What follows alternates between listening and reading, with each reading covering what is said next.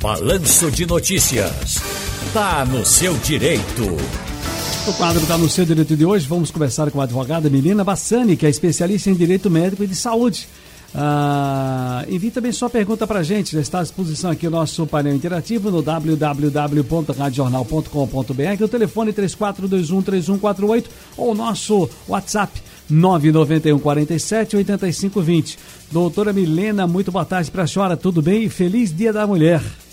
Boa tarde, Cira. É um prazer imenso estar novamente na Rádio Jornal, podendo contribuir aí um pouquinho com a conscientização do direito da saúde e direito médico muito obrigada pela parabenização pelo Dia da Mulher. Parabenizo todas as mulheres desse país hoje que atribui aí uma multitarefa, não é verdade? É verdade. E aí eu quero logo começar falando sobre os principais direitos, as dificuldades, as conquistas dessas mulheres no Sistema Único de Saúde, o nosso SUS. É, então, hoje a gente tem dentro do SUS vários programas relacionados ao direito da saúde, inclusive aqui em Pernambuco a gente tem um hospital referência, né? O Hospital Regional da Mulher, que atende aí uma demanda grande de, de, de casos específicos de saúde de mulher. É uma conquista, a gente ainda tem muito ainda o que melhorar, principalmente com relação à conscientização de algumas doenças, né? Eu como porta-voz aqui da, da endomarcha, que acontece no mundo todo nesse mês de março, não vamos ter esse ano, obviamente, por conta da pandemia, mas aqui em Pernambuco a gente teria ela presencialmente. A gente faz uma conscientização muito forte relativa a uma doença que chama muita atenção e que ainda é pouco conhecida, que é a endometriose, né?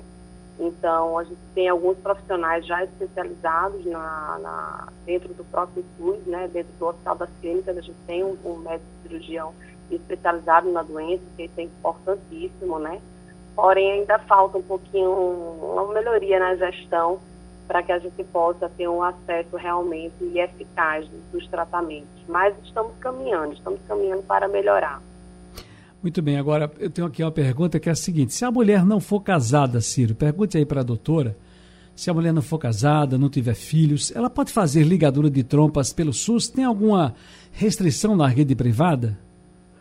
Tem, tem sim. Na verdade, não é questão só de rede privada ou rede pública. Isso está determinado dentro da lei do planejamento familiar. Então, a gente precisa sim ter algumas condições que são determinadas na lei, de já ter tido filho, de já ter uma, uma idade determinada. Então, tem algumas restrições. Isso tudo porque mais na frente a mulher pode vir a se arrepender. E aí ela não ter como voltar atrás, vamos dizer assim. Então, são algumas garantias que se permitem que tenha essa, essa privação, vamos dizer assim, do seu corpo, que é de fato, né? Mas ela é necessária nesse momento. Isso está lá na lei do planejamento familiar. E com uma, uma, uma, uma informação aqui que chegou de, um, de uma, um ouvinte que está fazendo uma pergunta aqui é sobre plano de saúde. Vamos ouvir, boa tarde. Boa tarde, Ciro. Meu nome é Wagner Barros. Eu queria perguntar à doutora aí, a advogada que está nesse problema de saúde. Eu fiz um plano de Recife através empresarial, através da Prefeitura de Olinda, e ele tinha um valor de 552 reais. Eu e minha esposa. E agora teve um aumento de 171% agora em fevereiro de 2021. Eu queria saber se esse aumento é justo e se tem alguma forma da gente recorrer. Nossa, olha, 171% realmente é um, um, valor bem, é um percentual bem alto. Primeiro a gente teria que avaliar que tipo de, de contrato seria o dele. Ele falou aí empresarial, mas a gente não, não, sabe se é coletivo por adesão. Enfim, tem uma série de, informações que a gente precisaria colher para poder dizer se é um reajuste abusivo ou não. O que aconteceu que esse ano a gente está achando, nós dentro do direito, nós estamos achando que vai ser o ano das ações do reajuste. Por quê? Porque o ano passado a gente teve uma determinação da ANS para a suspensão dos reajustes durante 120 dias. E aí, essa recomposição, ou seja, essa, cobrança desse período suspenso, ela vai vir esse ano. Então, esse ano a gente pode ter o reajuste não só por aniversário do contrato, por mudança de faixa etária, mas também uma muda, uma, um reajuste relativo ao reajuste de 2020 que foi suspenso. Então, provavelmente, muitos contratos vão ter aí, é, talvez, uma descontinuidade por falta de condições financeiras do próprio consumidor. Mas com reajuste em regra aqui, que ele está falando de 171%, a gente tem que realmente avaliar.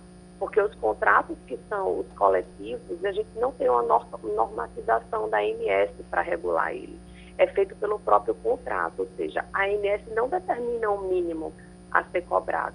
Por isso que a gente tem que avaliar esse contrato. Essa disposição ela tem que estar no contrato, que muitas vezes não está. E aí, se não está no contrato, aí é passível sim de uma revisão e aí ser considerado um reajuste abusivo. Está no seu direito hoje com a advogada Milena Bassani, especialista em direito médico e de saúde. Doutora Milena, mais uma vez, parabéns pelo Dia Internacional da Mulher e felicidades para a senhora. Obrigado pela entrevista. Obrigada, Cida. Até mais. Tchau, tchau.